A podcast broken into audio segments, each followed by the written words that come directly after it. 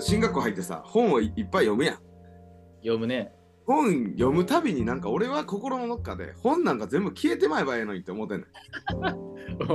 っていうのはもう聖書だけで大丈夫ですって言いたいから。はいはいはい。聖書読んどけば聖書でなんかある程度全部理解できるんだって。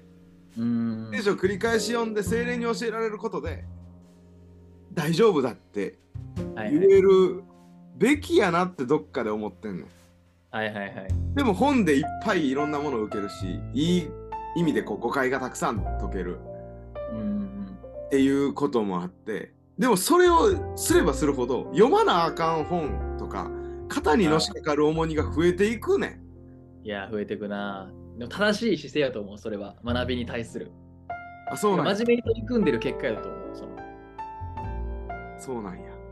だからなんか、よく言う、学者たちがよく言うのは、えーっとね、頭がいい人っていうのは、実は知らないことが他の人より多い人っていう、逆説的な説明をしたりするんですよ。それはね、あのね、えー言葉の宇宙の発見だったかなっていう、その言語学系の学者が、若い人に向けて言語学こういう学問ですよって語ってる本の中で、久保園春夫っていう言語学者が書いてて、で、どういう意味かっていうと、やっぱ本読めば読むほどさ、ジョージさんの言う通りで、新しいことを知るじゃないですか。ただその新しいことに関わる知らないことが増えていくね。うん。ってことは、知ってることが増えれば増えるほど、それについての知らないことがどんどん増えていくわけやん。やから、結果的に頭がいい人とかよくものを知ってる人は、実は知らないことがどんどん増えていってて、その場合によっては手に負えなくなるし、ちゃんとちゃんと学ぼうという人は、俺はこれしかできへんからこれに限定してこれを深めていこうとかっていうのでこう突き詰めていく。まあだからそれが沼っていう意味だと思うんですけど、だからそれ、その、なんて中途半端に学ぶっていう時には、もう俺はこれが分かったから十分やってなるけど、本当に真理を探求する姿勢は、これが分かった、今度は分からないこと、次が出てきた、それを分かろうとしようみたいな、こうどんどんどんどん分からないことが増えていくっていうのが多分学びの本質ないと思います。なるほどな。俺はだからまあこの気持ちは焦りから出てんねやろな。なんか学ばなあかんとか網羅したいとか出るからなんやろうなと思うな。うん。でもね、そこそこがなんか、まあ、前回か前々回でその本郷和人っていう歴史学者の話をしたけど、その、あの鎌倉幕府の成立年の話をした時にね、でその人は、まあ、東京大学の資料編纂所っていうところの教授の人で、若い人がどんどん歴史に興味がなくなってるのを嘆いてるんですよ。歴史、なんていうかな、でそれは、まあ、その入試システムに問題があったりとか、記号問題でこう回答しやすかったりとか、採点しやすかったりするときって、やっぱり年号とかにした方がやりやすいやん。年号を答える問題とかやったらさ、正誤がはっきりわかるから。でもなんかそういう問題を作ってきた学者の側にも自分たちには責任があるっていう言い方をしてて、現場が悪い、あの学校の教師が悪いんじゃなくて、そういう問題を作ってきた大学教研究員の側にも研究者の側にも問題があるみたいな言い方でで自分はヒストリカルコミュニケーターを目指すみたいな宣言をしててでなんかサイエンスコミュニケーターサイエンティフィックコミュニケーターっていう言葉がもうあるらしくてっていうのはその宇宙の話とか量子力学とかむっちゃ難しい話を一般の人が分かるようにとか多分野の人が分かるように説明する人それがコミュニケーターである。まあ、なんていうか、仲介する人みたいな。でその本郷和人さんは自分はヒストリカルコミュニケーター。ヒストリーについて、えー学会の中に閉じこもるんじゃなくて、外に出て行って、一般の人が分かる言葉とか、てか一般の人っていうか、その専門じゃない人が分かる言葉とか、その人らが面白いと思うような語り方をする人になろうって言ってるんですよね。で俺それもめっちゃいいやんと思ってて。だから自分をどこに位置づけるか。もう学会のその奥の奥の方であ分からないことをどんどん増やしてそれを追求していく人になるのか分からないことはたくさんあるって認めた上ででもそれを専門家じゃない人にこう伝える役割をしていくのかっていうのをまあそうその導きも求めてるとこですね自分がどういう将来歩歩んでいくのかっていう。それめっちゃええな。それジョージさん、コミュニケーターの方なんでしょ、多分。うん、圧倒的に。圧倒的にそうやし、なんか、それの方が深まるんちゃうとすら思ってるな。うん。学術的にも。うん。もちろんなんか整理されなあかんことはあると思うけど。うん。ですうん、で、ままさにこう、神学に足りへんとこもそういうとこやなというのを思ってる。わかりにくい。うん。そうやね。あと、えっとね、ノートの取り方やが、お俺は別にそんな実践してないけど、要は、うん。普通の板書学校でやる板書じゃなくて、えっと頭のイメージ的にはこうマインドマップやと思うねんな。ああ、なるほどね。一つのところから広がっていくうん派生していくっていううん。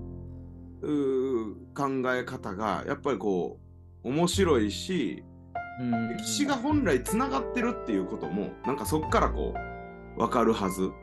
うん。うん。さっきの宗教の話もそうやけどその旧約著論みたいなのやった時にさノアで一回一人になってリセットになってで、うん本当の神を知ってる人間だけまあアダムからそうやけど残ってでその後にバベルの塔があって全地に散らばっていたわけや人々がうん。うん。でそうなるとそりゃその宗教に共通点はあるねんよなああ、なるほどね。うんとか言語的な、えっと単語とかに共通点はあったりこう儀式的なところに共通点はあったりするっていうのはまあ雑に考えるとうん。あの分かる分かるというか理解できることやなと思うねんよな。なるほどね。なんかそういうなんていうかな歴史をとかそういう物事を捉えるときその視点その発想が大事やなと思ってるね。うん。でこれもう一つ話したかったのはさ今教育界で流行ってる STEAM 教育っていうの知ってる？え初めて聞いた。なんて ?STEAM 教育って言って、えっと、STEAM 初めて聞きました。サイエンス、テクノロジー、エンジニアリング、アート、マスマティクス。その5つを、こう創造性を重視した5つで、えっ、と、全部つながってあるっていう、知るっていうこととこう想像していくっていうのをこう密接に掛け合わせたあのやつでで、えめっちゃ俺としてはこんなん学生時代にやったら最高なんやけどー、はいはいはい。歴史がないねん。ほんまやな。てか、なんか、いわゆる、いわゆる理系変調ですね、これ。そうそうそうそうそうそう。ST、まあ、S はどっちもいけるかもしれんけど、TE、M はザ理系科目のイメージのやつ。そう。で、まあ、アートに文系的なのが入るんかもしれへんけど、うん歴史はこれ俺、いるけどなって思うねん。でも、うん。学生時代に歴史は俺全然やってないねあん。で、だからこの、なんていうかな、創造性とか思考力を上げた上で、歴史をするっていうことなんかなっていうのは思ってんねんけどな。ーそれこそ、俺の歴史理解は完全にその本郷和人教授の受け売りでしかないんやけど、本郷和人さんは、えーっとね、歴史ってのは、歴史学者ってのは、資料を読めるだけじゃあかんと。もちろん歴史を知るには、例えば平安時代の貴族の日記が読めなあかんとかで、そうやってこう歴史を編纂していく作業があるんですけど、歴史学者のプロっていうのを自称するんやったら、その資料 A と資料 B を別々に、はい、解読しました。当時のなんか崩し文字を読めましたってするんじゃなくて、その間にどんな関連があり得るかっていう線を結ばなあかん。それが歴史学者の仕事やみたいな言い方をしてて、で、そこには資料を重視するけど、でもある程度の想像の余地がある。てか想像するしかないところもあるっていう話をしてて。で、その、だから俺の中でのイメージは、その人の歴史の考え方っていうのは、点と点と点と点を線でこう結んで、物語としてこう提示する。だから前回前々回か忘れたけどその鎌倉幕府の話をした時に年号じゃなくて年号はもう一旦取っ払ってその鎌倉幕府成立の以前と以後にどんな点があってその鎌倉幕府成立っていう点とどう結びつくのかみたいなことが考えられるのが歴史の面白さやし多分そうするとその年号を覚えるとかっていうのは現実世界に何の役ももたらさせへんかもしれへんけどでもその点と点を結びつけるっていう能力が大事やん。なんかいろんな時に具体例は思いつかんけど。っていう意味で歴史の価値、歴史を学ぶ価値が上がるんじゃないかみたいなことを言ってて、それはそうやなと思って素晴らしいね。間違いない。聖書の読み方もそうやし、えーと、うん、例えば音楽のことを知ってる詳しい人は政治とか世界情勢とかとの関連めっちゃ分かってるし、えー、そうこのタイミングでなぜビートクルセイダーズがあの売れたか。売れたかとか、えーと、なぜ批判されたのか。要は、反日とか、えーと在日の方たちのための歌を歌ったとか差別に反対してる。イムジン川イムジン川水木よくっていうあの歌はラジオでは禁止されてたとか。ええー、そうなんや。パッチギっていう映画でやってまあ多分分からん。あの裏取ってないけどほんまやと思う。うん、えー、うん、そういうなんか要はえっ、ー、と戦うデモ的な意味が音楽にあって反体制っていう,、うんうんうん、そことのつながりで漫才とかも多分そういうのはある確かにコメディアンのなんていうの役割は体制を批判するとこにあるとかも言ったりしますもんね。うんうんうん、あのー、ウーマンラッシュアワーのな村本そうそう 漫才ですげえなって思ったけどあれは。うん、あれは画期的やったな。画期的というか原点回帰なんかもしれんけどねあれが。なるほどね。の役割、コメディ、コメディか。てかまあ、道家の役割。その劇とかでも道家っていうキャラクターは誰に対しても言いたいことを言えるっていう、まあ、ピエロですよね。っていうキャラクターで、で、その人がまあ笑いを取ったりする。王様に言ったらあかんこと言って、でもそいつは道家やから許されるっていう。それがコメディアンの本来のこう役割なんかもしれへんとか。それがまさにこう、あれよな、あのまあ、1話で話してたけど、その、あの恥と名誉の逆転上下の逆転とか、はいはい、確かにね自由不自由の逆転とかうん。うん。なんか俺はそうやな。めっちゃおもろいなと思うな。イエス様は道家ではないけどやっぱ強烈なユーモアの持ち主でもあったと思うし、うん、意味ではその笑いというかブラックユーモアとかを通じて体制批判とか貧しい人が踏みにじられてることへの批判とかを述べてるんでしょうね。なんか笑いを突き詰めていくとあの正直さっていうのにつつながるし、はいはいはい、あとはこう人間らしさっていうのにもつながるし、うんうん、本質をつくっていうのもその行き着く先に絶対あると思うな。うん、うん、ツッコミもボケも、まあ、松本人志とか明石家さんまとかその本質をつくスピードとか本質をつく深さの問題が結局笑いにつながってるから。なるほどね、うん、笑いと解放とかもつながってる。誤解からの解放やったりえっとぼやけてることからの解放やったりっていうのが含まれると思うんだよな、うん、なるほどね。笑いも深いですね。うん。だまあ音楽とかその芸術、まあ芸術に笑いを入れてもうてるけど、今、俺は。入れていいんじゃないですか？うん。芸術作品ですもんね、コントも。まあ、にしたんやと思う。どっかで誰かが。あの、あ多分松本人志とかなるほどね。YouTube で岡田敏夫のなんかいろいろ見てるといろいろおもろいねよな。エンタメと そういうの絡めてめっちゃおもろいねよな。あの人すごいですよね。いろんな知識持ってるし、オタクやし。あの人がその歴史の重要性を説いてた時に歴史を100年ぐらい知るといろんなとこがつながってある時に急に頭良くなるんだよ。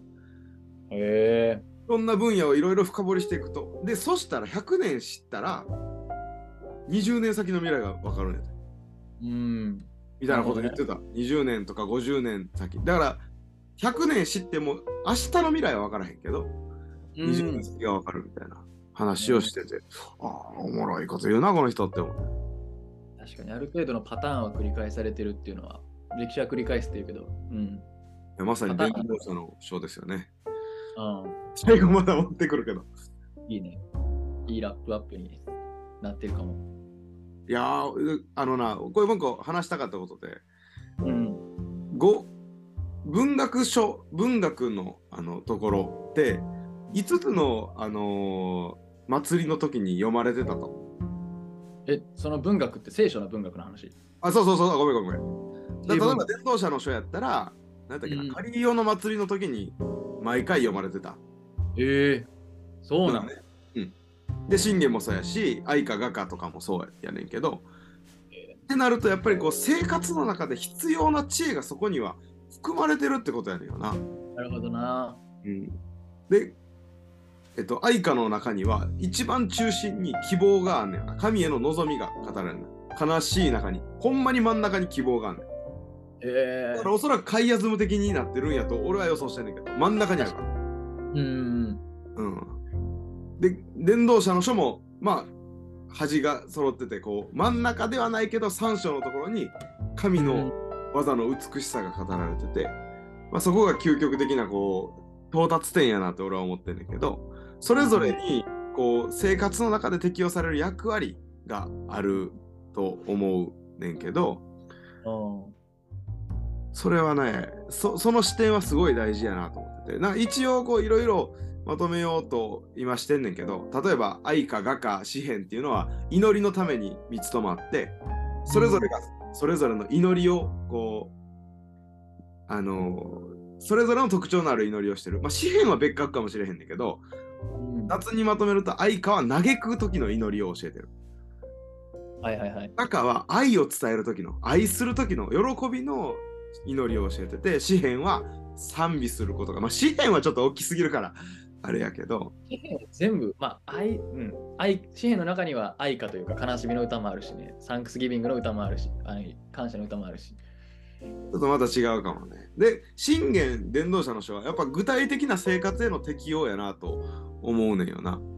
知恵とともに知恵を持って生きるということはどういうことか。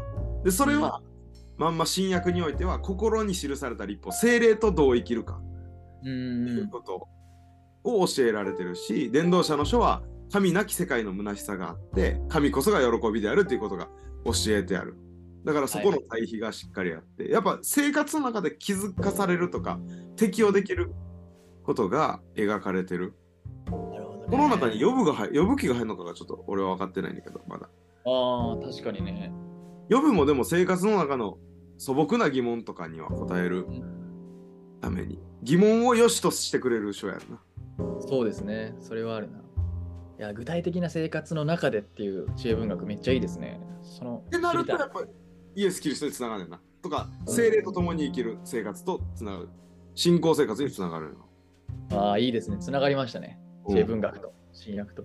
そこをもっと研究したいんですよ。お願いします。してください。